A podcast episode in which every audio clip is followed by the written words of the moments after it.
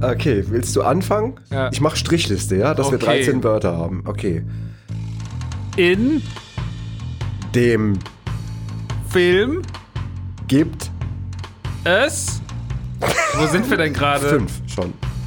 In dem Film Es wurde noch es nichts gesagt. Mein Vater, unsere Lieblingsfilme und ich. Der Kabel 1 Kultfilm Podcast. Mit Max und Henny Nachtsheim. Das kann ja heiter werden. Halli und hallo und herzlich willkommen in der neuesten Ausgabe von Mein Vater, unsere Lieblingsfilme und ich mit dem König vom Hessenland. Henny Nachtsheim und seinem Sohn, dem Prinz von Hessen, meiner Wenigkeit, Max Nikolaus Maria von und zu Nachtsheim. Und da sind wir auch schon wieder hier mit einer neuen Folge und wir reden heute über Ocean 13, aber jetzt erstmal Hallo Papa. Hallo Max, mein Na? Sohn, der Prinz. Der Prinz. Ja. Wir sitzen hier auf dem königlichen Hofe. Es könnte auch nicht wir gerne. unköniglicher sein hier in dem genau, Raum. genau. Das ist, ich glaube, ja, da ist alles gesagt. Da ist alles gesagt. Wie geht's? Mir geht's eigentlich gut. Ähm, es ist viel zu tun gerade. Es ist viel los im Hause Badesalz, jetzt ohne jetzt hier plumpe Eigenwerbung zu machen. Aber wir haben viel zu tun, viele Dinge, die wir gerade planen, so wie bei dir, glaube ich. Ja, ja, ich bin auch einfach, äh, ich bin heute Morgen vom, vom Arbeiten dann in den Sport, war vorhin noch beim Krafttraining und dann bin ich aus dem Krafttraining hergefallen. Ja, und, Und jetzt hab haben wir den Film angeguct. Jetzt haben wir den Film angeguckt und äh, jetzt, äh, Jetzt wir, wird der Tag, jetzt, genau, jetzt machen wir das noch und dann. Ähm, dann wird geschlafen. Jawohl, genau.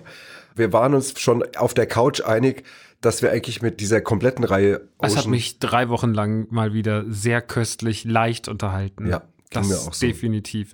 Äh, ja, der dritte Teil ist wieder so ein bisschen back to the roots. Aber wir müssen den ja jetzt erstmal wieder zusammenfassen, ne? Ja, und genau, die Redaktion hat sich ausgedacht, weil wir das letzte Mal ja beim Quiz, was wir gar nicht mehr größer thematisiert haben, ein Unentschieden hatten. Stimmt, wir haben gar Ähm, keine, wir- gar wir haben keine kein- Gedanken gemacht, Wir haben wir eigentlich einfach, wir weitermachen. haben einfach nur, war einfach wir haben nur nur so, ja, festgestellt, tschüss. dass keine, bei, beide hatten keine Ahnung von den Antworten und dann war es das irgendwie. Ja. Wahrscheinlich hat sich jeder so ein bisschen geschämt und hat es nicht weiter äh, angesprochen. Echt gar nichts gewusst, ne? Null.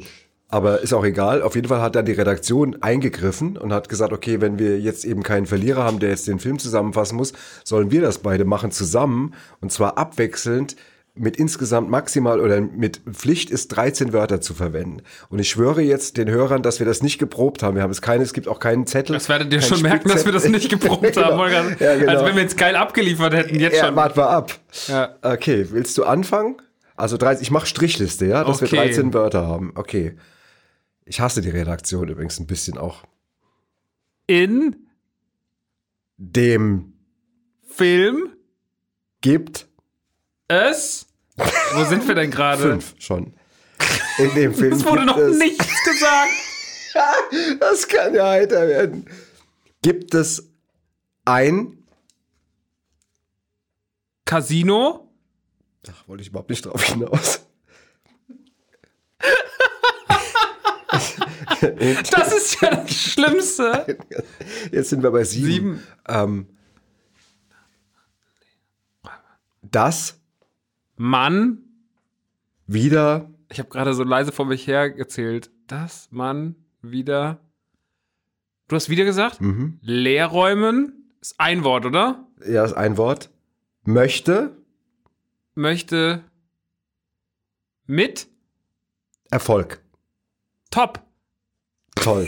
Ich glaube, viel besser kann man nicht. Ich Kann- weiß auch das gar nicht, einfach ich bin mir nicht sicher, ob wir den Film besser Der. Wikipedia-Eintrag wurde gerade geändert, habe ich gehört, von Ocean 13 auf das, was wir gerade gesagt haben. Genau, ich krieg den Satz jetzt schon nicht mehr zusammen. Ah, das, aber, aber, da ist königliches Blut geflossen für Ja. diese, für diese wahnsinnigen, für diese wahnsinnigen Worte. Ja. Unfassbar. ja, viele Unfassbar. liebe Grüße an die Redaktion Also jetzt nochmal. wirklich nochmal, ihr habt denkt vielleicht, wir haben es geprobt, aber wir haben es wirklich nicht Nein, es war geprobt. wirklich, war wirklich jetzt spontan, Irre, auch wenn man es nicht merkt. Irre. Ja, Da merkt man, wo das Talent herkommt ja bei uns beiden, unglaublich. oder? Auch schon echt hinten noch mit Erfolg. Also grammatikalisch wahrscheinlich der Satz. Für alle Ja, Deutschlehrer, so die jetzt zuhören, Deutschlehrer- erschießen sich jetzt gerade so. Gerade Deutsch, Deutschlehrer deutschlandweit. deutschlandweit haben gerade ganz viele Deutschlehrer einfach nur gerade angefangen, so ganz kurz so zu hochzuschrecken weinen. und wussten nicht warum. Ja, genau. Und weil, weil sie, und jetzt Ja. wissen sie es. Ähm, wir waren uns einig, dass wir die Reihe sehr mochten. Es gab ja immer mal so im Vorfeld, überhaupt gibt es ja oft bei Serien so ein bisschen so gemeckert, das heißt ja, der ist ja der Beste, der Erste, danach wurde es ja nicht mehr.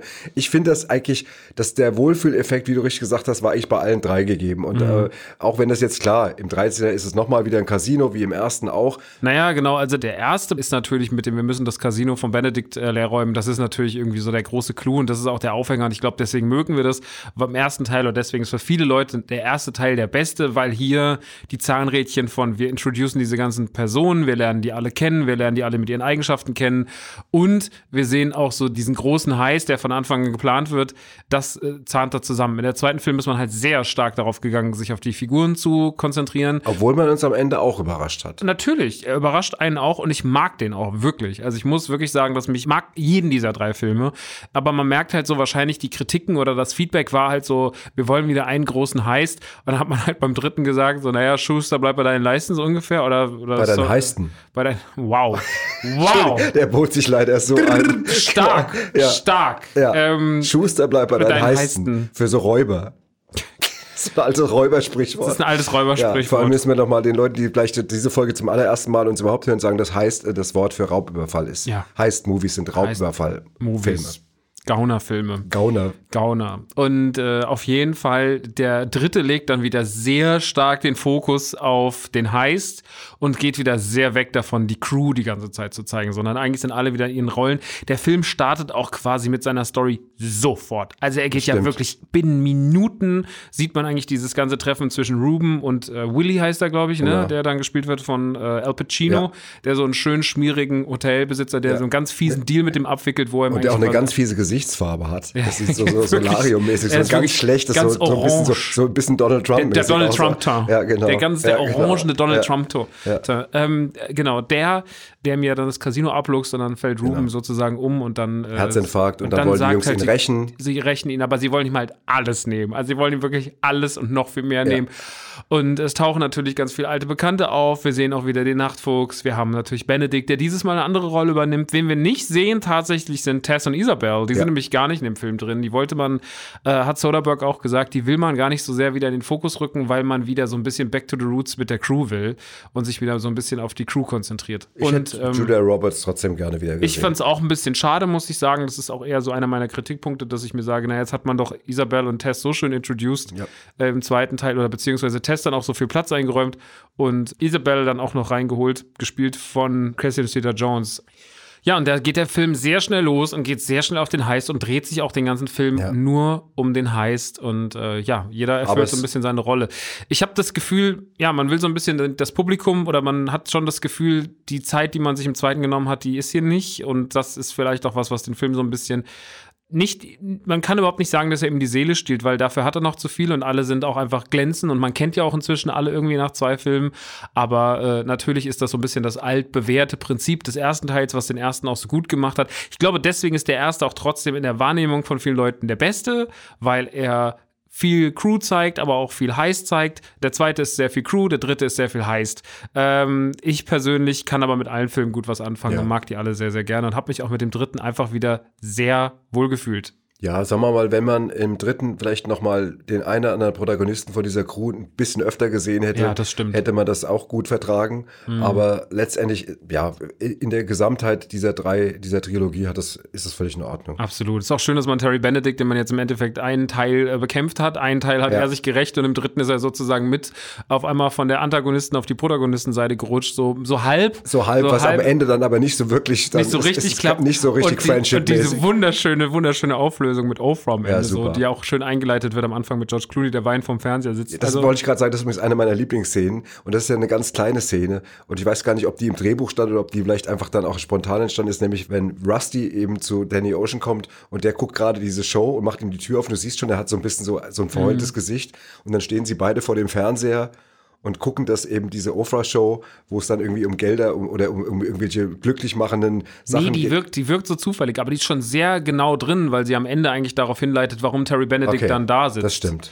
Was im Übrigen wirklich vor Ofra-Publikum gedreht wurde. Sie hatte eine normale Sendung und dann hat man gesagt, so Leute, wir drehen jetzt noch was, dann okay. mussten alle sitzen bleiben und dann hat Ofra da ihre klar, Folge gut. runter. Ja gut, da habe ich mir, da hast du recht, das habe ich nicht richtig bedacht, aber ungeachtet dessen mochte ich diese Szene wahnsinnig, ja. weil sie auch so ganz runterbricht in diesem riesen Wirbel mit diesem riesen Raub und dem Casino und dem lauten und den vielen opulenten Bildern stehen die beiden in diesem kleinen Hotelzimmer einfach vorm Fernseher und dann ist auch im Rusty auch so gerührt irgendwie, also Brad Pitt. Und das ist einfach eine schöne kleine Szene, die ich sehr mochte.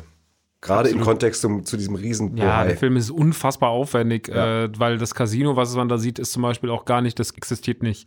Also das komplette Casino ist ein Fake-Casino und das ist natürlich auch äh, Wahnsinn. Ich meine, das sieht man von außen schon, die Fassade, dass die Computer animiert ist, aber so alles drin und sowas, das halt, man muss ja dann trotzdem auf diese Standards, weil es, es dreht sich ja in dem Film ganz viel um die Standards von Casinos. Wir lernen ja ganz viel über die Würfelproduktion und solche Ja. Geschichten, dass halt eigentlich nichts dem Zufall, in einem Casino, wo man die ganze Zeit auf Glücksspiel hofft, eigentlich nichts dem Zufall überlassen ist. Und äh, dort wird ja dann diese, die wollen ja jeden Mechanismus Auch die aushebeln. Geschichte von der Fabrik, wo die Würfel hergestellt Die werden. Fabrik- die ist einfach mega nochmal. So, ein- so Ah, die ist so geile- random da drin Ja, in dem Film. Voll. Die ist so albern da drin, Ja. wenn man sich so, ich kann gerade nicht, weißt du, was die hier bekommen und bla bla bla. Ich habe schon mit dem Vorstand und schmeißt diesen Molotow-Cocktail ja, den- ja, genau. Also das ist eine großartige Szene. Die ist richtig schön, Ja. die ist richtig schön quatschig. Ja, nee, vor allem, weil die, weil die so gut aufbricht. Das ist halt nochmal eine komplett andere Welt und das ist natürlich auch ein geiles, das ist auch natürlich diese Fallhöhe zwischen Casino und Glitzer und Glamour-Welt und dieser kleinen Fabrik. die die da ist ja eine, auch eine. Botschaft auch ein bisschen drin, nämlich hier werden die Würfel gemacht, weißt Klar. du? Wie immer, ja, die kleinen Arbeiter müssen im Prinzip hier das Zeug machen, das Werkzeug irgendwie herstellen, das dann in der großen Las Vegas-Welt dann irgendwie die Millionen äh, Und wo sie dann auch sagen, so, so, wie viel brauchen wir denn? 33.000. Ja, wie viele Leute sind denn da angestellt? Und dann sagt er, nein, nein, nicht 33.000 pro Person, sondern 33.000 für alle. So. genau. Das ist wirklich so absurd Ja. teilweise. Ja. Ähm, deswegen hast du gerade die Hose aufgemacht. Ja, ich habe mir gerade, ich schön. habe mir gerade den Gürtel gelockert. Ja, aber wir reden heute aber über George Clooney, da kann man ruhig mal die Hose aufmachen. Das gehört auch hier gar nicht hierher. Das schneiden wir raus. Das schneiden wir überhaupt nicht Na raus. gut. Hört ruhig, wie der Vater die Na Hose gut. aufmacht. Naja, ähm, was Ich habe nicht die? Hose aufgemacht, ich habe den Gürtel gelockert. Ich möchte nur mal darauf hinweisen, dass es hier keine. Ja, die Hose aufgemacht, der kranke Mann. So, weiter geht's. Äh, Lieblingsszenen, hast du sonst noch Lieblingsszenen? Äh, na gut, die ganze Schlussszene ist halt wirklich sehr opulent und sehr lustig, auch vor allem, weil man dann tatsächlich auch noch diese Diamanten aus der Betonplatte reißt mit dem Hubschrauber und sowas.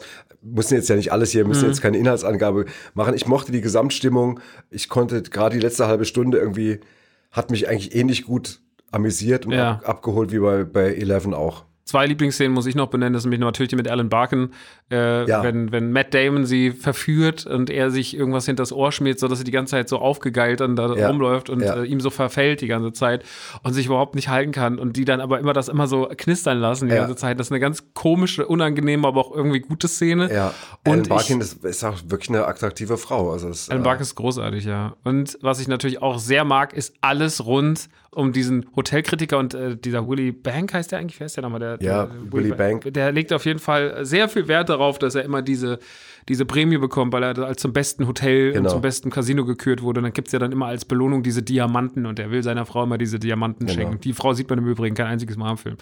Und ähm, die legen natürlich, weil sie nicht nur sagen so, ich nehme dir alles weg, sondern sie wollen ihm ja das Casino leer räumen und sie wollen ihm ja auch wirklich jegliche Würde nehmen, eigentlich in dem Ja. Film. Und sie wollen ihm halt auch dann, dass er nie wieder diese Diamanten bekommt und die, die er hat, noch klauen.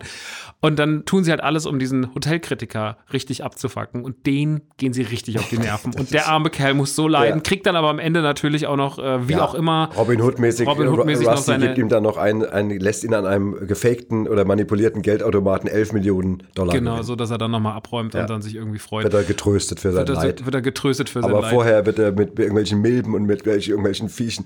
Grauenvoll, Ganz, der er arme echt, Kerl. Man leidet mit dem. Ich habe mich daran erinnert, ich habe den Film ja schon mal damals gesehen, dass man mit dem echt so gelitten hat. Ja, ja, der wird wirklich von einem, von einem missgünstigen Moment in den nächsten. Und er ist dabei immer noch so zurückhaltend. Er beschwert ja. sich immer so, aber wird dann immer in seine Schranken gewiesen und sagt, na, na, na gut, obwohl es ihm schon total schlecht geht. Das ist, äh, das ist auch eine schöne Sache. Das mag ich. Da sind, da sind schon viele Sachen drin, die ich mag. Ich finde die Rolle vom Nachtfuchs in dem Film ist so ein bisschen so, also der ist ja im zweiten noch der große Bösewicht, Ja. im dritten ist der wirklich nur noch der Trottel. So, also das ist so ein bisschen, hm, aber naja, gut, Ja, das äh, ein hat bisschen man vers manchmal. arg verspielt, der Umgang damit, aber es ist auch nicht wirklich. naja. Aber was ich so auch mag, ist ja die Eingangsszene, wenn Rusty diesen Safe aufbrechen will und dann wird er angerufen und dann sagt, Jungs, ich muss weg. Das ist einfach so ein geiler Kaltstart in den Film. Das Ja. ist unfassbar. Diese, dieser Start in den Film, das ist Soderbergh. Das ist einfach so, ich mache jetzt einfach mal was Dummes und das mag ich ganz gerne. Ja. Also ich kann den 13, also Ocean's 13 echt empfehlen. Der macht immer noch eine Menge Spaß. Ja, aber sie sind Ding. alle stilistisch alle leicht anders. Also nicht nur jetzt Ja. von dem, was wir inhaltlich besprochen haben, sondern die Bilder sind immer ein bisschen anders mir aufgefallen, Mhm. obwohl er immer Kamera macht. Und der Umgang mit Musik ist in allen dreien, hatten wir schon gesagt, im ersten ist es so okay, im zweiten ist es ganz viel, ganz laut, im dritten ist es wieder ein bisschen weniger. Mhm. Also immer noch, wo, wo du das Gefühl hast, die überlegen immer noch, wie machen wir das diesmal ein bisschen anders, in allen Belangen eigentlich. Mhm. Und das finde ich, macht das auch sympathisch. Also Absolut. ähm, ich fände den Begriff Blaupause tatsächlich bei allen dreien irgendwie nicht richtig. Also der erste sowieso nicht, der erste ist ja das Original, aber Sagt man nicht aber zum Original, das ist die Blaupause und dann sind die Wiederholungen eigentlich nur das, was abgepaust wurde von der Blaupause? Das ist eine, eine allein. Ich glaube, das ist, eine, ist mir schon ein paar Mal aufgefallen, dass du das Wort Blaupause nicht. ja, äh, ich, ich glaube, ich weiß warum, ich weiß, ja, weißt warum? Weil man, du kleiner arroganter Scheißer, weil mal ein Kritiker über uns geschrieben hat, er würde unsere Platten so mögen, weil wir nie Blaupausen abliefern würden. Also habe ich immer gedacht, Blaupausen wären dann quasi die Kopien von dem, was es schon gibt. Ja, wenn du jetzt sagst, dass eine Blaupause das Original ist, dann weißt du mehr als ich. Schreibt uns einfach Schreibt mal. an Kabel 1 Ja, und, und, was ihr äh, davon haltet. Und wenn, die, wenn es nett ist, einigermaßen nett, soll Kabel 1 es an uns weiterleiten. Sehr gerne. Ähm, Gut. Dann wird, müssen wir, um diese Reihe noch abzuschließen, noch ganz kurz auch mal über Oceans 8 reden, denn das war Den dann, finden ja alle ganz schlimm. ne, ist noch nicht so ewig lang her. Hm, Ich habe den im Flugzeug geguckt, 2018, glaube ich. Ja, genau. Ähm, mit Sandra Bullock, Kate Blanchett, Anne Hathaway, Rihanna und äh, Helen Bonham Carter, die ich total verehre. Mhm. Das ist eine unheimlich interessante Schauspielerin. Natürlich ein Wahnsinnscast, also ich habe jetzt nicht alle aufgezählt, flog ihnen so ein bisschen um die Ohren. Und ich bin mir nicht ganz sicher, also ich sag jetzt mal, was ich denke. Mhm. Ich finde den Umgang damit zu streng. Das ist ja trotzdem jetzt auch kein tiefgreifendes, was weiß ich, episches Werk, sondern das sind alles, das sind verspielte Geschichten und ich fand jetzt eine Frauenvariante überhaupt nicht schlimm oder dass, dass ich jetzt dachte, oh, die ist aber echt super scheiße oder das habe ich jetzt nicht so empfunden. Ich hab, für mich war das okay. Ocean's 8 fand ich auch tatsächlich eigentlich einen angenehmen Film. Ich habe den, ich hab den halt wirklich so, wie man das im Flugzeug halt guckt, ne? Den guckt man so und denkt sich so, ach, der ist doch eigentlich ganz nett. Und dann war der so zu Ende und war ich so, ja, ist doch sweet. Ich müsste den noch mal gucken, unter dem Gesichtspunkt jetzt auch wieder die anderen drei frisch gesehen zu haben. Und dann könnte ich vielleicht Ja. besser verstehen oder nachvollziehen, was da die Kritik ist. Vielleicht bin ich auch da nicht genug Ocean's 8 Nerd oder Fan, also Hardcore-Fan, sondern ich mag die einfach nur und fand das einen guten, netten Heist-Movie für zwischendurch. Aber wir bleiben noch bei Ocean's 8, weil nämlich ähm, äh, Matt Damon äh, sollte ja ein, ein Cameo-Auftritt haben in Mhm. diesem Film. Das haben wir beim letzten Mal schon angedeutet. Der wurde aber rausgeschnitten. Wegen der Äh, MeToo-Debatte? Wegen der Me- MeToo-Debatte. Und da muss man vielleicht noch mal ganz kurz, jetzt ohne das jetzt äh, zu sehr auszuweiten, er hat wohl, in, als die MeToo-Debatte aufkam und Harvey Weinstein-Geschichten und so, hat er gesagt, generell ist das total richtig.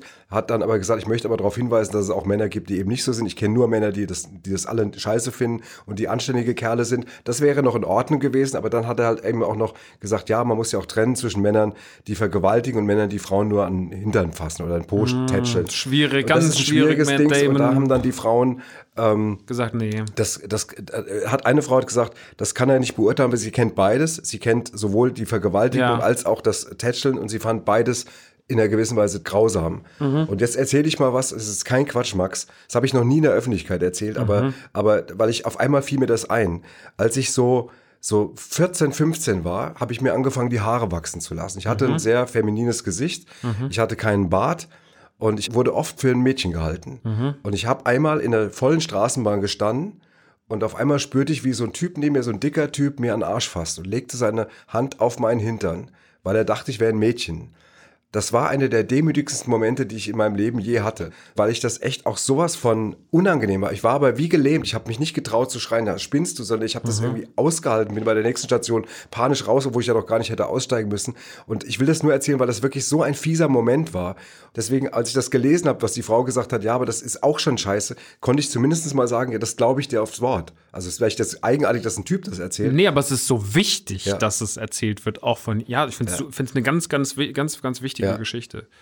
Äh, krass, krasse, Krass, ja, ist krasses kein- Detail, ist- ist, krasse Story. Ja, ich habe damit lange zu tun gehabt und wie du merkst, äh, jetzt auch noch Das ist dir in 50, Erinnerung Jahre, geblieben, ja. 50 Jahre später immer noch äh, in Erinnerung. Ich sehe den Typ noch, ich rieche den noch im, im Dings, ich sehe mich noch in dieser Straßenbahn stehen. Und das, ja, und dann, dann kannst du das, was Millionen von Frauen Ja. quasi eigentlich täglich erzählen und täglich erleben, äh, sehr, sehr gut nachvollziehen. Das ja, sag mal, ich, umso ich wichtiger. maß mir das jetzt gar nicht an, dass ich das im Nee, Detail, aber man kann trotzdem, man aber- hat mal, man hat mal ganz kurz diese Luft geschnuppert, die man immer sonst nicht genau, schnuppert, weißt genau, du? Das, genau, das, das, wie gesagt, ist ist mir eingefallen, als ich das gelesen habe. Und deswegen glaube ich tatsächlich, dass wir als Männer uns bei sowas raushalten müssen. Dass wir können da nicht sagen, wir können nicht sagen, ja, aber Po-Tätscheln ist nicht so schlimm. auf das kann sich schon, das kann sich Fall auch schon dramatisch schlimm anfühlen. Und deswegen, ähm, ja, Sehr anmaßend von Matt Damon, Ja. sowas Dummes zu sagen. Sorry. Also bei aller Liebe, das ist dumm. Das Ja. ist leider dann dumm. ja, Obwohl das war dann nicht Dings. Und tatsächlich hat man dann auch den, den Cameo-Auftritt rausgeschnitten.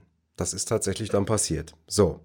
Ich glaube, damit können wir jetzt einen Haken an die Oceans-Filme machen. Wird mir fehlen, muss ich ehrlich sagen. Ja, das war, irgendwie, das war eine gute Runde. Ich muss ehrlich sagen, als es so hieß, wir besprechen alle drei, da dachte ich, okay, ob das mal nicht zu viel ist. Im Nachhinein kann ich jetzt sagen, äh, Nee, es hat mega viel nicht. Spaß gemacht. Mega.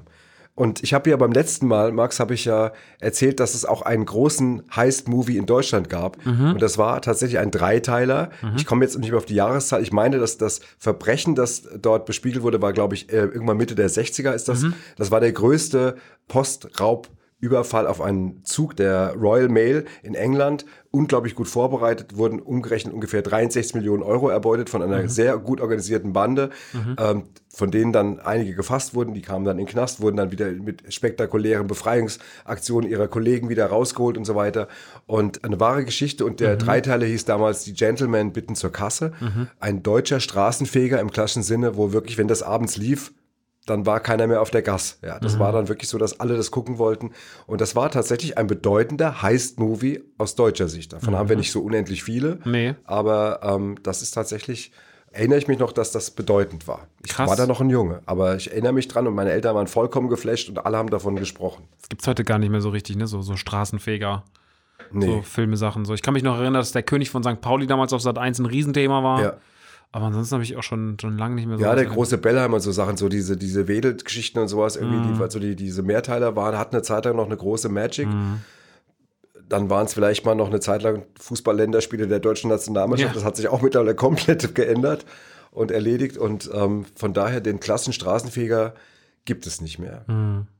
Das ist richtig. Aber das macht nichts. Aber was es gab, ich habe mal so ein bisschen, weil ich finde das Heißthema so schön, ich habe mal, vielleicht dachte ich, vielleicht amüsiert es dich auch ein bisschen, mal so ein paar Raubüberfälle rausgesucht, reale, die ich ganz schön fand. Es gab zum Beispiel 2005 gab es zum Beispiel eine Bande, die nannte man die Opa-Bande, also die Opa, wie die Opas, weil das waren alles Jungs, die waren 64, 73 und 74 Jahre alt, waren alles so Knackis, die schon mal irgendwie im- eingesessen hatten irgendwie und die haben dann nochmal eine Bande gegründet und haben dann eben nochmal Banken überfallen, 14 Banken.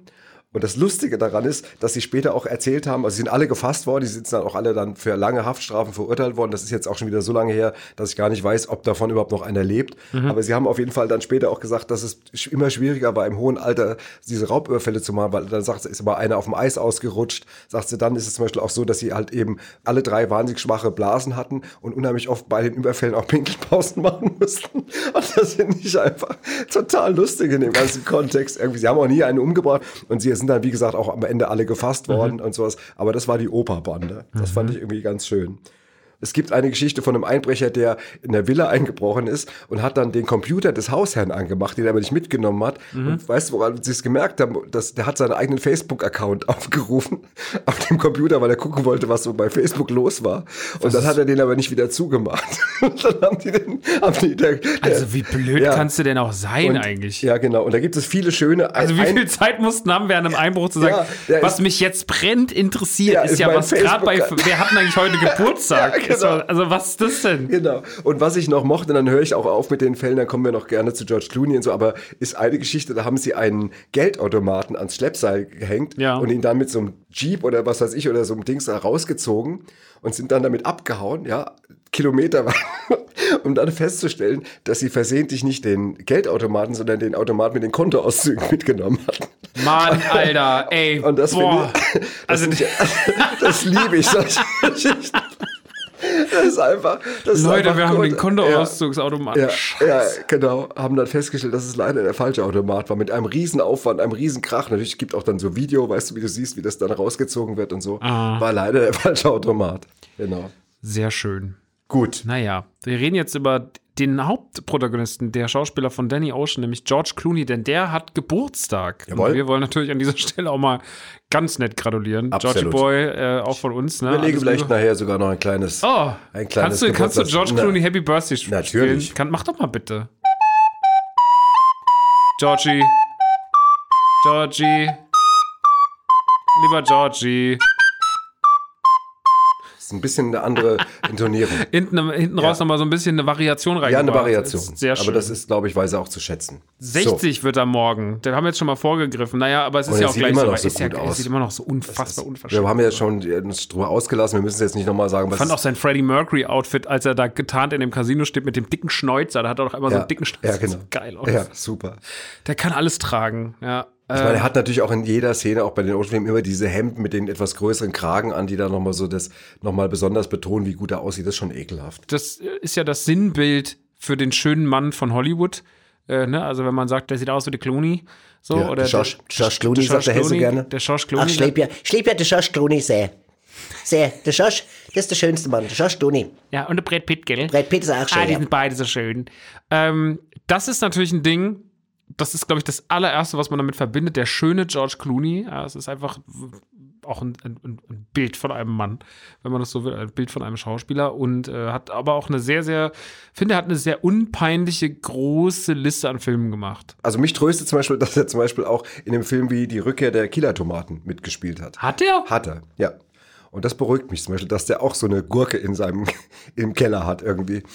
Die Rückkehr der Killer-Tomaten, Killer-Tomaten ja. hat die das. Hat George Clooney mitgespielt. Ja. also, Okay, ich glaub dir das so. Obwohl mir dann noch aufgefallen ist, dass ich gar nicht in meinem Leben, obwohl ich irgendwie trotzdem mich immer so ein bisschen zu dem verbunden gefühlt habe und den sehr mag, habe ich gar nicht so viel Filme mit dem gesehen. Also Oceans ist tatsächlich für mich auch schon so das Größte, was George Clooney gemacht hat, in meiner Wahrnehmung, weil ich die Ja. Filme halt auch so mag und weil ich ihn darin auch so mag. Hast du denn Batman und Robin gesehen zum Beispiel? Batman und Robin habe ich natürlich gesehen. Wollte ich grad fragen. Das ist natürlich ein großartiger Film. Das ist die große Gurke in seiner Historie. Batman und Robin ist mit Arnold Schwarzenegger als Mr. Freeze, der so legendäre Sätze im englischen Original sagt wie Ice to see you. Da sind großartige, großartige Momente drin. Die Batman-Kreditkarte, die irgendwann gezückt wird, äh, wenn sie versuchen, Uma Thurman zu begeistern. Da sind großartige Dinger drin. Also das ist schon alles, äh, aber selbst den kann ich ihm auch nicht ähm, Übel nehmen. übel nehmen, überhaupt nicht. Äh, Er hat das damals witzig gemacht und ich glaube, man kann da heute auch mit einem großen, für alle, die da dran teilgenommen haben, kann den unter einem großen Augenzwinkern äh, weg, Ja, wegblinken. Vor, vor allem, weil, weil, wenn man jetzt mal so sieht, was er davor und danach gedreht hat, nur mal Ja, ja. jetzt in einem engeren Zeitraum, und das gilt für die ganze Karriere, ich kenne wenig Schauspieler, die so abwechslungsreich in Filmen unterwegs sind. Also da hat er vorher hat er dann noch irgendwie Tage wie dieser mit der Romantikkomödie mit Michelle Pfeiffer gedreht, dann halt eben From Dusk Till Dawn, ja, eine, ein Meilenstein irgendwie der Stimmt. ja, der Das war ist das so war, der das war, Film, wo er das war mir ein Jahr vor Batman und Robin, das war ein Jahr davor, ja. From Dust Till Dawn war, glaube ich, für viele so der Einstieg. Ja, der Film, Da habe ich ihn auch wahrgenommen. großartiger Film. Den mag ich sehr. Sehr wahllos. Also die erste Stunde irgendwie so Genau. fieser Heist-Movie und dann dreht er ja komplett durch Ja. und dann wird das einfach so. Aber ich mu muss sagen, als ich ihn damals gesehen habe, ich habe damit auch nicht gerechnet, dass der so kippt. Ich war vollkommen geflasht und saß da, hä? Ja, From Dust Till Dawn, großer Ja. Kultfilm. Äh, mitverantwortet, aber auch vor allem äh, mitbestückt äh, als Schauspieler von Quentin Tarantino, der ja auch dort mitspielt. Genau. Ähm, mag ich sehr gern. Das ist ein guter Film, äh, der sehr viel Spaß immer noch macht. dann hat er auf jeden Fall Three Kings gedreht. Das ist ein großartiger Kriegs, Ein super Kriegsfilm oder Kriegssatire mit äh, Mark Wahlberg und Ice Cube. Der ist schon fies, auch der Film. Der ist böse. Der ist böse. Das ist auch, das böse. ist nicht so, das ist nicht so eine lockere, das ist so eine, die geht schon auch äh, ans die Haut, Eingemachte. Ja. und dann hat er halt eben zwei Jahre später Ocean's Eleven gedreht. Mhm. Und dann kam aber, was interessanterweise nach dem Ocean Eleven, hat ein Jahr später das Gegenstück dazu gedreht, nämlich Safeknacker oder Diebe haben's schwer. Mhm. Und das ist ein Remake von einem italienischen Film gewesen. Und da geht es um so Kleinganoven, die immer scheitern. Und das finde ich jetzt im Nachhinein, wenn man das sich mal so die Vita Ja, ja, anguckt, klar. ist es schon saulustig, irgendwie, dass er erst diesen großen Casino-Film dreht, um ein Jahr später genau das Gegenstück, die, Mhm. die Loser-Verbrecher-Geschichte zu drehen. Und das Original ist aus 8 1958, ein italienischer Mhm. Film. Und ähm, ich habe den später mal gesehen, also den Originalfilm von 58, und das ist ein toller Film. Mhm. Ganz, ganz äh, sehr tief, also sehr emotional und hast natürlich ein Riesenherz für die kleinen Gangster und so. Dann hat er Solaris gedreht. Mhm. Das ist auch ein Soderbergh-Film. Die Bilder sind opulent, aber die, ich weiß noch, dass die Leute, die den Roman kannten, fanden die Umsetzung mäßig. Wie so oft, ja. Ja, sie fanden die Bilder toll, aber man hat dann sogar Soderbergh äh, unterstellt, dass er nicht schlau genug wäre, um, um die äh, Kraft und den Inhalt des Romans zu transportieren und sowas. Ja, klar, wie es dann, Naja, Ja? es schreibt sich immer schnell im Internet. das stimmt. Und dann hat er, ähm, wie heißt das, Irania gedreht. Da hat er einen Oscar bekommen als bester Nebendarsteller. Den einzigen Oscar, den er bekommen hat als Actor. Er hat noch einen als Produzent von Argo bekommen später. Aber tragisch, dass ausgerechnet bei dem Film er sich bei einem Stunt so schwer verletzt hat, dass er jahrelang Schmerzen hatte. Was dazu geführt hat, wirklich, dass er später mal in einem Interview gesagt hat, dass er in der Zeit ernsthaft darüber nachgedacht hat, sich umzubringen. Und das ist schon was für eine Ironie. Absurd, ja. Ja, du, dreh- du kriegst den einzigen Oscar deines Lebens als bester Nebendarsteller Aber ausgerechnet den leidest so sehr darunter. Ja, das ist schon Wahnsinn. Und wie es dann so ist, nach diesem ernsthaften Film Burn After Reading. In Von den Coen-Brüdern. Von den Coen-Brüdern, den kennst du, oder? Den kenne ich, den habe ich aber auch schon sehr lange nicht mehr gesehen. Ja. Sehr absurder Film. Äh, sehr, also ich finde ja Coen-Brüder-Filme lieben wir ja beide, sind ja beide. große, große Fans. Ich hoffe, dass wir hier auch nochmal irgendwie ein Coen-Special. Irgendwann nochmal, Äh, auf jeden äh, Fall müssen wir nochmal Coen-Filme. ja, genau. Ich hoffe, dass auch irgendwann mal ein Coen-Film uns hier über den Weg läuft, bei die besten Filme aller Zeiten. Aber den habe ich auch schon lange nicht mehr gesehen. Der ist aber sehr schräg. Der ist gut, aber der ist sehr schräg. Der ist sehr schräg. Und das wurde ein Jahr später, bei 2009, noch schräger. Da hat er nämlich dann gedreht Männer, die auf Ziegen starren. Der ist auch sehr schräg, er ist- nicht auf Ziegen starren ist. Ja. Ein Film, den ich auch noch nie ganz, also ich muss sagen, viele Filme, die hier fallen, Burn After Reading, Three Kings oder auch der, sind Filme, mit denen ich immer, die ich immer akzeptiert, nicht akzeptiert, das klingt immer so, ich habe ihn akzeptiert, sondern die ich immer anerkannt habe für ihr Können, aber mit denen ich auch immer wahnsinnige Schwierigkeiten hatte beim Zuschauen, weil man muss in allen drei Beispielen immer in der Verfassung sein, den zu gucken. Stimmt. Wenn man aber da einfach bei nur so Three eine, Mhm. Kings ging das noch für mich am ehesten. Äh, aber zum Beispiel Männer, die auf Ziegen starren, ich bin allein wegen des Titels, ich bin, ich war so, ja, gibt es mir. Und ich weiß nicht, ob ich den, zu- ich kann mich nicht erinnern, dass ich den zu Ende geguckt Genau, habe. das weil der gleiche so- Problem habe ich so- auch. Der, Ich weiß der, nicht, ob der ich den fängt gut an Ja. und dann wird der auch so, dann so verspielt elegisch irgendwie so ganz eigenartig, so ruhig und, und auch ein bisschen zäh. Und dann, Mhm. aber ich meine, der Titel ist allein, der Titel wird bis heute immer wieder mal in irgendwelchen anderen Zusammenhängen gerne zitiert. Klar. Aber generell natürlich dieser Luxus, den er sich dann erlaubt hat, zu sagen, nach Solaris oder was weiß ich, drehe ich jetzt dann mal so einen Quatsch. Ja, genau. Macht aber auch ein Schauspieler immer sehr sympathisch, wenn er auch mal sagt, dann mach ich ja mal bei sowas mit. Ja, Argo, so. hast du Argo gesehen? Argo habe ich damals gesehen, ja. Ja. Da hat er mitproduziert. Mitproduziert, da hat er einen Oscar für bekommen als Produzent. Und er hat auf jeden Fall 30 weitere Nominierungen für Oscar, Golden Globes, Emmys, British Film Award und so weiter. Mhm. Also ist schon äh, amtlich. Viel schlimmer finde ich allerdings, dass er gleich zweimal zum Sexiest Man äh, of the Year der Zeitschrift People gewählt worden ist, und zwar 1997 und dann wieder 2006. Ich Zehn finde- Jahre. Das finde ist, das unverschämt. das ist, aber das zeigt, das zeigt Durchhaltevermögen. Das, zeigt, der, selbst der, also sich einfach auch frisch zu halten, ja, dass man sich mal zweimal am Tag die Zähne putzt, dass man sich, dass man auf sich guckt, ne? Ja, aber die, die, die Hautcremes werden teurer. Die Hautcremes werden teurer. Ich habe mal tatsächlich, ist kein Quatsch, es traue mich kaum zu sagen, aber ich habe mal vor vielen Jahren, sollten wir in einem Till Schweiger-Film mitspielen, der Gärten, ich mit Bades, das ist lange, lange her. Und dann hatten wir auf einmal, der wohnte dann in, den Staaten und der rief immer abends spät an und äh, wollte auf einmal mit mir dann über mögliche, wir sollten auch Ideen zu dem Buch schreiben, also Szenen schreiben und so. Und dann telefonierte ich auf einmal abends immer mit Till Schweiger. Und, und dann war eine der wichtigsten Erkenntnisse war, äh, im zunehmenden Alter, ich bin ja noch mal einen Ticken älter als er, dass man, dass die Hautcremes immer teurer werden im Laufe der Zeit. Das war ein Thema zwischen dir und Till Schweiger. Nicht nur, dass es ein Thema war, es ist das Einzige, was hängen geblieben ist bei mir. Ich weiß gar nicht mehr, was wir sonst noch so bequatscht haben. Aber äh, es ist auch nie zu diesem Film gekommen. Wir haben Szenen geschrieben ohne Ende. Die fanden auch alle super, aber sie sind alle nie. Ja, aber sie sind dann, aber genommen hat er uns dann trotzdem nicht. Irgendwie, weil, weil sie auch irgendwie eine unterirdische Gage angeboten haben, wenn ich das echt sagen darf. Auch mal hier ein bisschen aus dem Nähkästchen mal geplaudert. Leute. Macht ja nichts. Das Macht wird ja Til nichts. Schweiger auch locker ver das, Das wird wird er- das wird er verkraften. gerade so verkraften, ja. denke ich. Aber wie gesagt, die Gespräche bei Hautcremes, und da sind wir wieder bei George Clooney. Also, wenn du in dem Alter noch so aussiehst, Das ist eine Frechheit, ne? Das ist eine Frechheit. Das ist eine Mischung aus mit Glück, gute Gene, Schöner Mann. schöner Mann, ja, Macht man nix. kann man, dann muss man neidlos anerkennen. Muss man.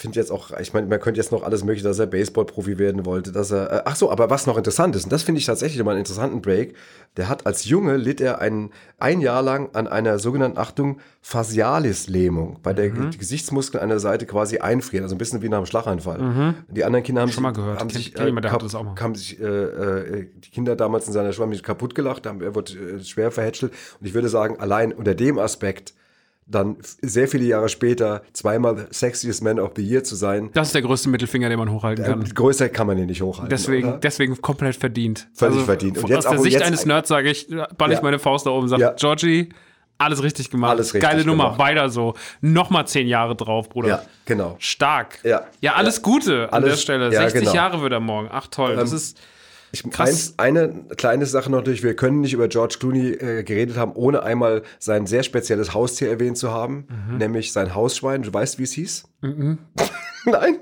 Ich weiß, dass er ein Hausschwein hatte, ja, Ja. aber wie heißt das? Max.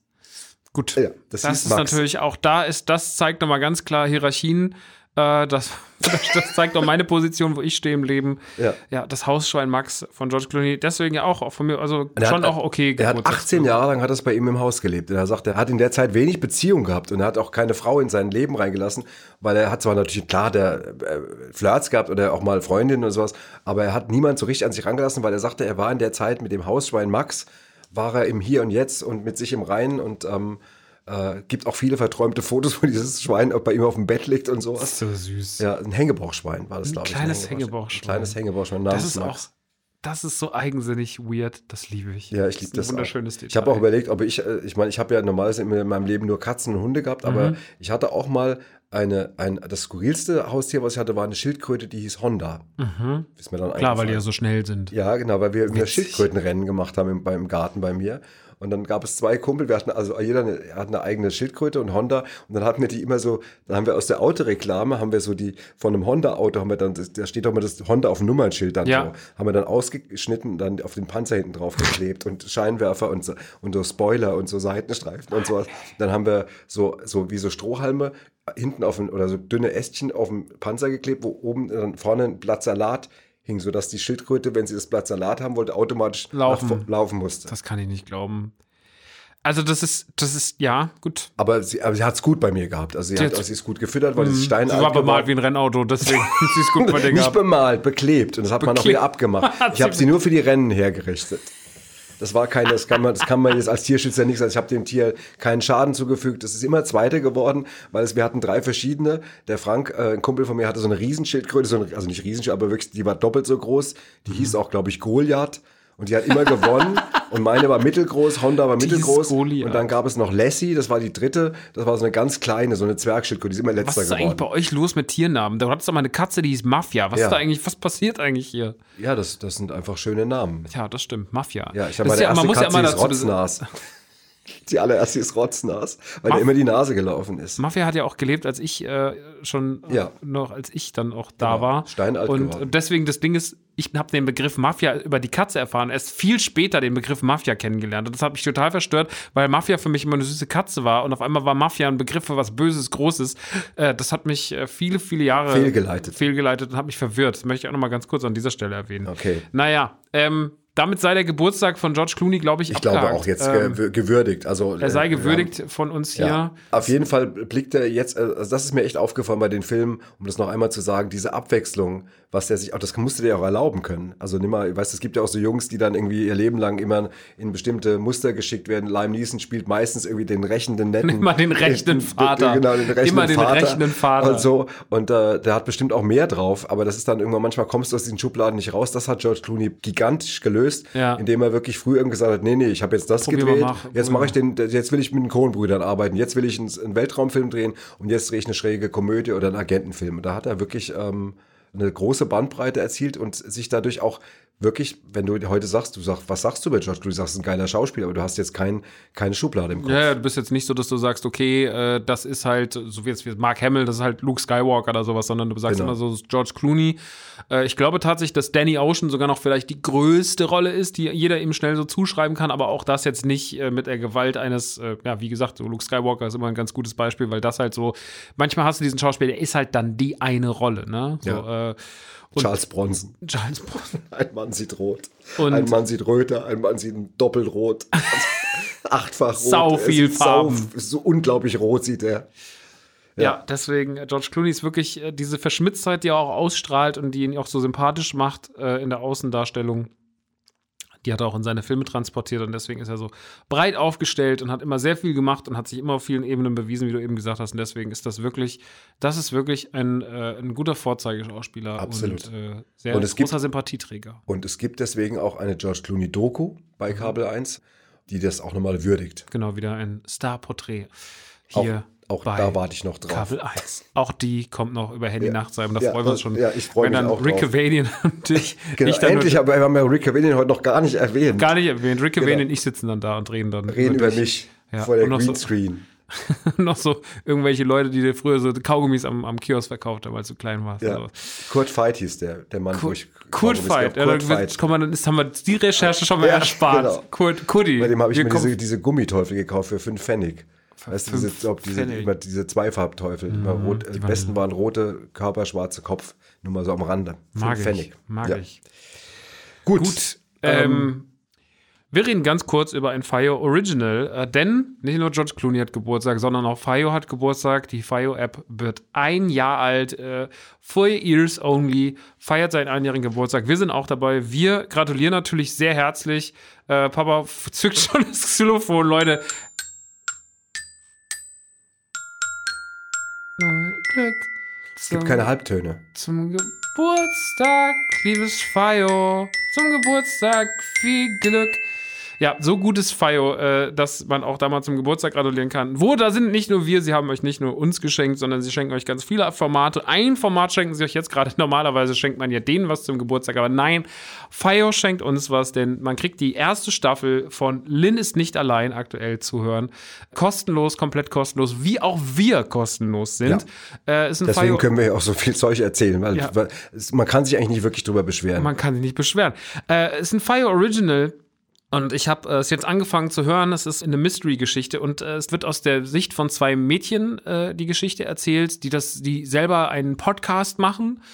Äh, es ist aber alles geskriptet, also es ist nicht, es ist nicht jetzt ein True Crime Format, sondern es ist ein geskriptetes Crime Format und die beiden erzählen von ihrer Freundin Lynn, die sie für hochintelligent und für hochschlau und äh, lebensfroh gehalten haben und die irgendwann nach dem Abitur nicht das gemacht hat, wo, was alle von ihr gedacht haben, nämlich dass sie in die große Stadt zieht nach New York oder Shanghai, äh, sondern sie hat gesagt, sie zieht irgendwo in ein ganz, ganz tiefes Kaff, äh, zieht sie in das Haus von einer älteren Dame und äh, lebt da quasi im Wald. Und keiner weiß so richtig, warum sie das gemacht hat. Und irgendwann, nachdem viele kryptische Sprachnachrichten bei den Mädels angekommen sind, ist sie gestorben. So, bei einem vermeintlichen Autounfall, bei dem das Auto äh, bis auf alles runtergebrannt ist und es wird als Unfall abgetan und es wurde auch nie wieder hinterfragt. Und irgendwann, die beiden, denen war das schon immer Spanisch und auch diese komischen Sprachnachrichten, die sie bekommen haben. Und irgendwann wird ihnen per Umschlag ein, von einem unbekannten äh, Zusender ein Handy zugeschickt. Und ähm, auf diesem Handy befinden sich Sprachnachrichten von ihr. Das war ihr Handy. Ihr Handy, Lins Handy. äh, Lins Handy. Und äh, sie gehen der Sache auf den Grund, merken, dass da was, sie hat eine Nummer, die sie nicht abgespeichert hat, immer Sprachnachrichten geschickt, die sind ganz mysteriös, die werden auch immer absurder, es gibt Nachrichten, die sind richtig unheimlich, also auch ich heute im Auto saß und war so, Mann, Alter, ich will, das, oh Gott, das ist ja unangenehm. Und sie gehen jetzt dieser Geschichte auf die Spur. Und das macht äh, wirklich, also ich bin jetzt gerade, ich habe jetzt die ersten zwei Folgen gehört und bin super gespannt, wie es weitergeht, weil ich habe jetzt richtig Bock weiterzuhören, es ist ein schönes Mystery-Format, ist sehr spannend erzählt, äh, man bedient sich schöner, moderner äh, Techniken, indem man halt Sprachnachrichten einbringt, indem man das Ganze als Podcast aufzieht und sowas. Also sehr modern geschrieben und es macht wirklich was her und äh, die Folgen gehen auch nur so 25 Minuten und das, man kann das so schön wegsnacken und äh, gibt es jetzt kostenlos bei FIO und das äh, ist unsere Empfehlung in dieser Ausgabe und in drei haben wir dann wieder eine. Okay, gut. Kommen wir jetzt zu unserem beliebten Quiz. Das beliebte Das Quiz. beliebte Quiz. Und ähm, ich hoffe, dass wir nicht wieder ein Unentschieden. Ähm, Aber erstmal braucht man natürlich Quizmusik, weil ich bin jeden- wirklich nicht in Quizstimmung gerade. bist doch gar nicht in Quiz. Nee, jetzt bin ich mal ganz gern Quizstimmung. das Filmquiz mit Papa und Max. Papa und Max. Wenn sich ein Mann selber Papa nennt, naja, das ist doch. Das ist doch immer so geil, wenn, wenn Männer zu ihren Frauen sagen, lass mal Fadi machen. Das- Ne? Ja. Mutti, Kannst komm mal her, jetzt Mutti, Vati. Mutti, komm mal her, gib mal Fadi mal das Bier. Ist Komm mal zum Vati jetzt. Ja, schlimm. Okay, wir, ähm, So. wir, dann fang du mal an. Wir losen natürlich wieder aus. Am Ende des Tages, äh, der, der äh, falsch gelingen hat, muss das nächste Mal den Film Das ist nicht zusammenfassen. ausgelost, das ist ausgefochten. Auch dieses Mal muss natürlich entschieden werden, wer das nächste Mal in der kommenden Ausgabe den nächsten Film, den wir haben, zusammenfassen muss. Das muss dann immer der Verlierer dieses Quizzes tun. Und wir haben wieder diverse Fragen und werden in ein unerbitterlich, ich habe drei Fragen plus zwei Zusatzfragen, du auch. Ja. Und wir werden in einen unerbitterlichen Kampf ziehen und es Absolut. wird einen Gewinner heute geben und einen Verlierer. Aber ich muss sagen, wenn es wieder einen Unentschieden gibt und wir dann wieder den Film in mit wenigen. Wörtern zusammenfassen, hat was. Hat Also auch was. So, wir, Einfach nur die ganze Zeit so sagen, sag's nicht, sag's nicht. Genau. Okay, Gut. dann fang du mal an. George Clooney wurde vor der Oceans-Reihe schon mal von Soderbergh als smarter Gangster inszeniert. Wie heißt der Film? Das ist ein Film von 98. Habe ich den heute schon mal erwähnt? Nee, den hast du nicht erwähnt, komischerweise, was mich auch gewundert hat. Okay, dann habe ich einen übersehen. Jennifer Lopez spielt auch mit. Ja, ich komme nicht. Bra Brauche ich gar nicht jetzt äh, noch lange Zeit schinden, weiß ich gerade nicht. Out of Sight von 1998. Don Cheadle spielt auch mit, der auch in Ocean's Eleven Ja. spielt. Gut, Okay. das war So. die Frage. Alles klar, geht ja gut los. Achtung, meine Frage, Maxchen. In welchem Kultfilm tauchen George Clooney und Matt Damon als sie selbst auf, aber in veränderter Form?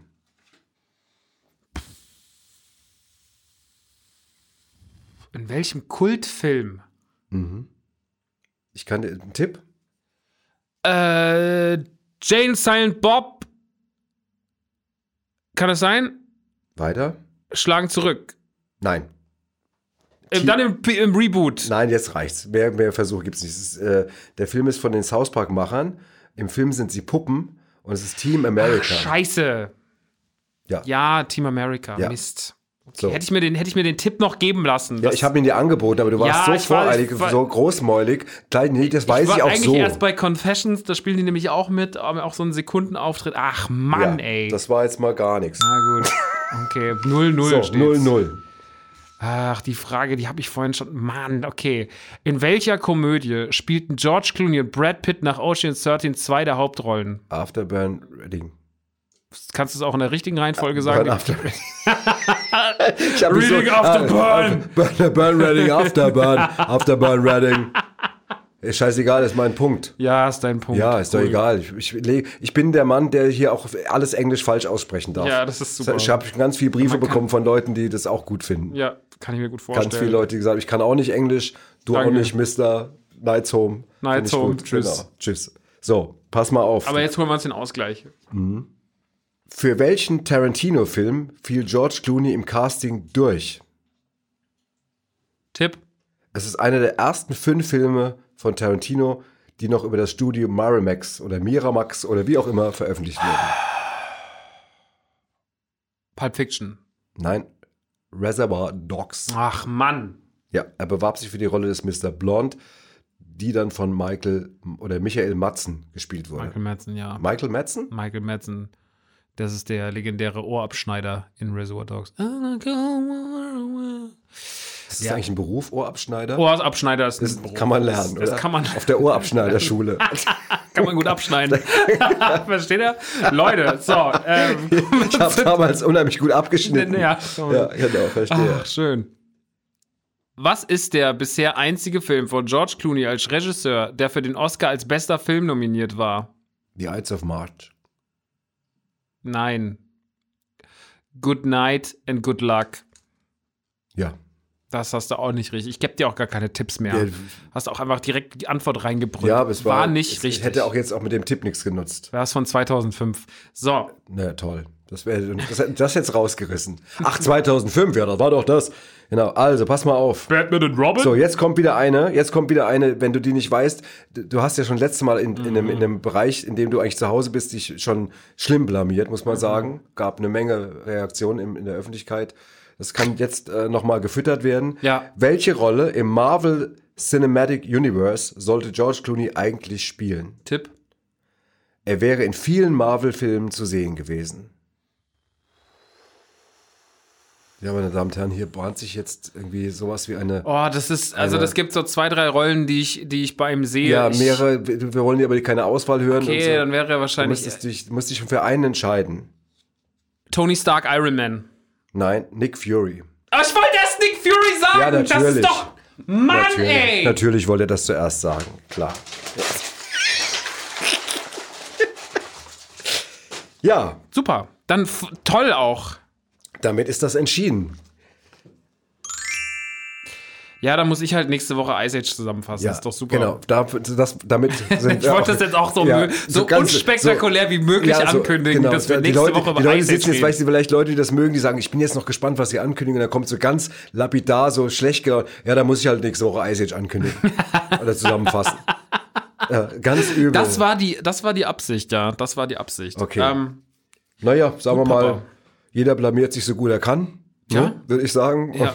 Kannst ja noch mal ein bisschen was Englisches vorlesen, wenn ja, du magst. Yes, I, I do. Yes, I yes, do I it do. Ja, super. very Das ist einfach ein guter Einstieg. Ja, Ähm, vor allem ist so ein ganz billig, weißt du, jetzt hat, ist ja hier gerade, hat er gerade die Megapackung im Quiz bekommen und dann kommen wir mit so Megapackung, 1 zu billigen, 0. mit so billigen, mit so billigen Retourkutschen, wie liest du noch was in Englisch vor? Ich werde das nächste Mal einen Satz auf Sri Lanka, sagt man Sri Lanka? ja, man sagt, auf, die Sprache von Sri Lanka heißt, wir reden heute Sri, Sri Lanka. Lankerisch. Lange, lange. Auf Sri Lankerisch werde ich was sagen. Ey, einfach gut. Wir sind einfach, hier merkt man auf jeden Fall geballtes Wissen und woher es vor allem bei mir auch kommt, bei meinem Vater schön Grüße auf die andere Seite des Tisches. Ja, Leute, äh, das war's. Ihr habt es eben schon gehört. Nächste Woche reden wir über Ice Age. Genau. Äh, da freuen wir uns schon drauf. Äh, einer der ersten großen Animationsfilme der letzten äh, 20 Jahre. Ja. Da war ich 18, ja, der ist schon auch schon, der hat schon wieder gut was auf dem Buckel. Ice Age. Schon, Oh, Ja, der hat ja gut was auf dem Buckel. Oh, schon gut was auf dem Buckel, ja. okay. Auf dem. Buckel. Da freuen ja. wir uns drauf. Ja, wir freuen uns Mit sehr drauf. Scratch im Eichhörnchen. Ähm, ja, dann vielen Dank, Ja, das dass, war ich, mir eine das- große dass ich mich Freude. von dir volllabern lassen durfte. Und wir wünschen euch allen eine gute Woche Das noch. meint er nicht so. Das meint er nicht. Also ich kenne ihn gut, glaub, glaub mir, das meint er nicht ist so. Der ist netter. eigentlich in Ordnung. Der ist in Ordnung. Er hat einen harten Tag heute gehabt und hat das Quiz jetzt gerade verloren und hat Ja. in seinem Hauptbereich Marvel-Filme mal wieder Das ist wirklich ein Scherz, was hier passiert. Naja, gut. schlechter Scherz. Schlechter Scherz. Na gut, dann ihr Lieben, dann macht's gut. Max, ich danke dir Ich danke dir, Papa. und ähm, bis nächste Woche. Bis nächste Woche. Ciao, Sie. Mein Vater, unsere Lieblingsfilme und ich. Der Kabel 1 Kultfilm Podcast mit Max und Henny Nachtsheim. Redaktion: Edir Ben Mama, Anita Richtmann und Robin Schaumann. Schnitt und Sound: Erik Gierig. Produziert von Edir Ben Mama und Tristan Lehmann. Mein Vater, unsere Lieblingsfilme und ich ist ein Fire Exclusive von Kaleidosphere.